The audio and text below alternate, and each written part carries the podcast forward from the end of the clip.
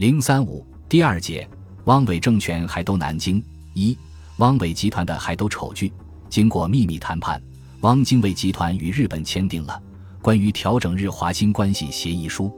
随后，汪精卫等即准备同临时、维新两个伪政权首脑就组织新政府展开新一轮谈判，以便早日成立统一的新政府。为减少组府过程中的障碍，一切活动都由日本媒机关直接操纵进行。根据日方决定。汪精卫应于一九四零年一月下旬在山东青岛同王克敏、梁鸿志等进行正式的族府会谈。之所以选择青岛作为会谈地点，是因为此地过去曾受欧洲国家的侵略，日本夺回后交还给了中国，这意味着重建东亚日华合作的开端。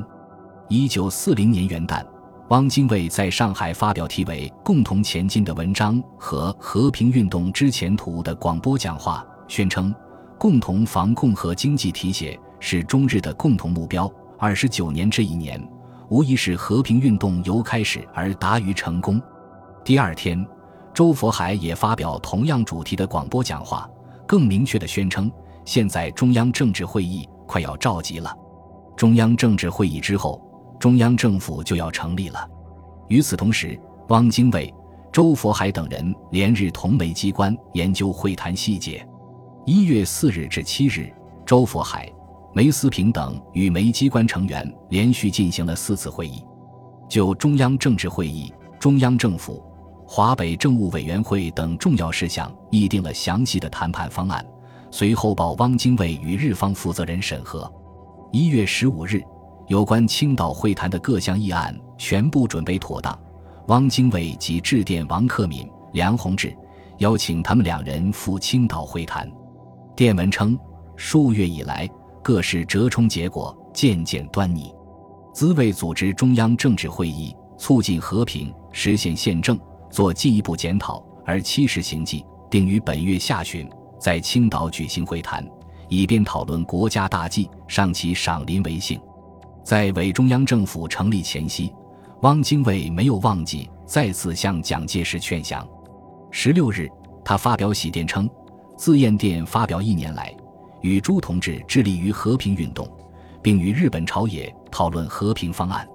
现在和平方案基础已具，中国所可得到者，不为非亡国条件，且循此例行，中国之独立自由可保，三民主义之建设可以完成。”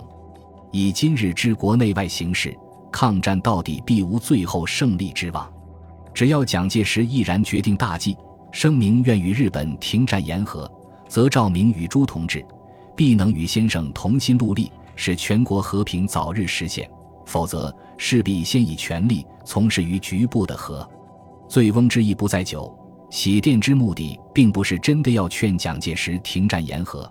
而是为即将成立伪政府鼓动造势。一月二十一日，汪精卫携周佛海、梅思平、楚民义、林伯生等一班人马，在梅机关负责人营佐真昭、全养健等人陪同下，乘船赶赴青岛。临时政府首脑王克敏、齐燮远、王一堂，维新政府的首脑梁鸿志、温宗尧、陈群、任元道，以及蒙江联合自治政府代表。蒙军总司令李守信等人也先后抵达青岛。一月二十四日，青岛会谈正式开始。为制造由中国人自己组织政府的假象，汪精卫与梅机关事先约定，日本人不直接参加会谈。但会谈三方的日本后台，如梅机关的营佐真昭、临时政府顾问喜多诚一、维新政府顾问原田雄吉，都带领骨干人员来到青岛。这批日本人虽不在会场上露面，但谈判的全过程都由他们幕后操纵。会议预定举行三天，由于各项提案事先都已得到各方日本顾问的认可，而且规定在讨论中以不变更为原则，所以会议进展顺利，整个议程有所提前。此次会议主要讨论了建立新政府的基本原则以及重要法规制度。会议首先确认。以反共亲日和平为宗旨的新中央政府，应包括汪精卫等人组织的中国国民党、临时、维新两个已经成立的政权，以及蒙江联合自治政府、其他在野合法政党与社会知名人士，排除一党专制，建立在全民之基础上，并重申对重庆政权，如其抛弃抗日荣共抗战之迷梦，彻底悔悟，以颇愿将其包括于政府之中。这些原则，实际上将日本对华政策具体化了。接着。会议进一步决定了中央政府树立大纲、中央政府政纲及其政策、中央政治委员会组织条例、华北政务委员会组织条例、中央政府名称、首都、国旗及政府机构之构成组织等各种问题。这些议案基本由日本人制定，因此临时维新政府的头目毫无异议，一致同意。一月二十六日，各项议案一一讨论通过。会谈顺利结束，随后汪精卫发表谈话，声称第一次之会谈已略具端倪，今进为第二次之会谈，所得结果更为圆满。青岛会谈实可称为和平运动之一大进步与发展也。临时，维新两政府也于当天发表联合声明，表示对汪精卫祖府活动的支持。声明表示，关于内外政策，汪先生谈话所发表者。系为无人所寄求望其实现者，全国贤达之士，亦必深量其苦心而记住成此大业也。当晚，各方会谈代表与日本顾问们举行联欢会，日本中国派遣军总参谋长板垣征四郎也赶来出席，并在酒席上发表声明，强调凡东洋事务，应以道义为万事之基础，基础已经一致，日华间的一切问题定能迎刃而解。同时又给汪精卫一伙打气，称他们是有志气、行得正，谁都不惜予以支援和帮助，一切挺身而战、敢于言和的人皆为勇士。对此，汪精卫立即起而呼应，强调了中国的道义传统。此次会谈，为日汪合作在日军占领区建立统一政权扫除了最后的障碍。青岛会谈后。汪精卫与梅思平等于一月二十六日晚返回上海，周佛海则于次日前往日本做进一步交涉。抵达上海后，汪精卫立即宣布成立海斗筹备委员会，着手祖府的具体准备工作。为表示新政府是能够容纳各界人士的中央政府，汪精卫集团努力拉拢社会上有一定影响的人士入伙，如国家社会党政治委员朱清来。中国青年党常务委员赵宇松、无党派的岑德广、赵尊岳等人均被聘请参加中央政治会议。二月三日，周佛海回到上海。二月十二日，他召集被邀请参加政治会议的青年党、国社党代表开会，向他们报告日汪谈判筹建新中央政府的经过，研究召开中央政治会议的具体问题，抓紧拼凑新政权的基本班底。在进行组织人事方面准备的同时，日汪双方还互相配合，展开新一轮舆论攻势。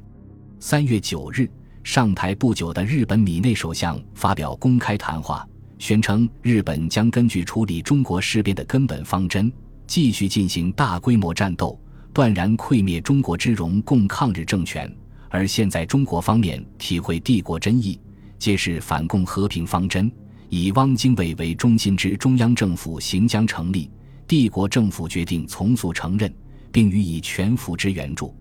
中国派遣军总参谋长板垣也发表谈话，表示将根据近卫三原则精神，欣然举广大占领区域，西至诸行将诞生之新中央政权统辖之下，援助其兴隆发展。派遣军对新政府之全幅支持，自不待言。三月十二日。汪精卫于上海发表和平宣言，声称和平运动已进入祖府海都实践阶段。宣言还吹嘘，自今以后，举国人民皆在统一而有力的中央政府领导之下，对外调整邦交，对内实施宪政，扫除历年之纠争与战祸，而实现和平与幸福之新天地矣。日汪相互配合的舆论攻势，除为汪政权的建立鸣锣开道外，更主要的目的是向重庆国民政府施压，为配合对重庆当局的诱降谋略，日本政府一再推迟新政府成立的时间。万事俱备，只待日本下令，便粉墨登场的汪精卫集团，对此渐渐感到焦躁不安。经多次交涉，日本方面终于同意在四月份以前成立新政府的请求。此后，汪精卫迅速启动了组府议程。三月二十日，汪伪中央政治会议在南京开幕，正式代表除汪精卫外，共有三十名，分别代表汪伪国民党、临时、维新。蒙江三政权和所谓合法政党领袖及社会贤达，另外还有广东、湖北的列席代表各一名。汪精卫主持会议并致开幕词，他吹嘘说：“参加会议诸人，或为中国国民党同志，曾服务于国民政府，深感收拾时局之重大责任；或为事变以来尽瘁于国脉民命之维持，先后成立政权之诸当局。”或为国内有悠久历史，曾参加国民参政会之诸政党；或为海内贤达，有优势先史，今兹相聚一堂，其余共同担负起和平建国之时代使命。会议连续开了三天，与会者装模作样的通过了一批由日汪双方事先确定的法案，主要有《国民政府政纲》《中央政治委员会组织条例》。修正《中华民国政府组织法》第十五条，《国民政府组织系统表》，以及新政府的名称、首都、国旗、成立日期等。会议还通过了新政府各院、各部会长官人选。值得注意的是，此次会议把政府主席的位置保留给了远在重庆的国民政府主席林森，汪精卫只任代理主席。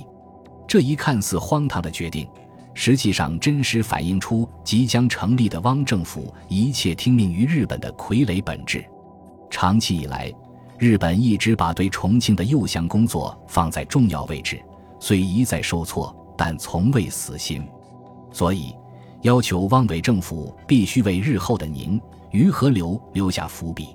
三月二十三日，汪精卫发表题为《国民政府还都的重大使命》的广播讲演。宣称国民政府还都后，第一是把全国普遍的和平实现起来，第二是把中华民国的建设完成起来。本集播放完毕，感谢您的收听，喜欢请订阅加关注，主页有更多精彩内容。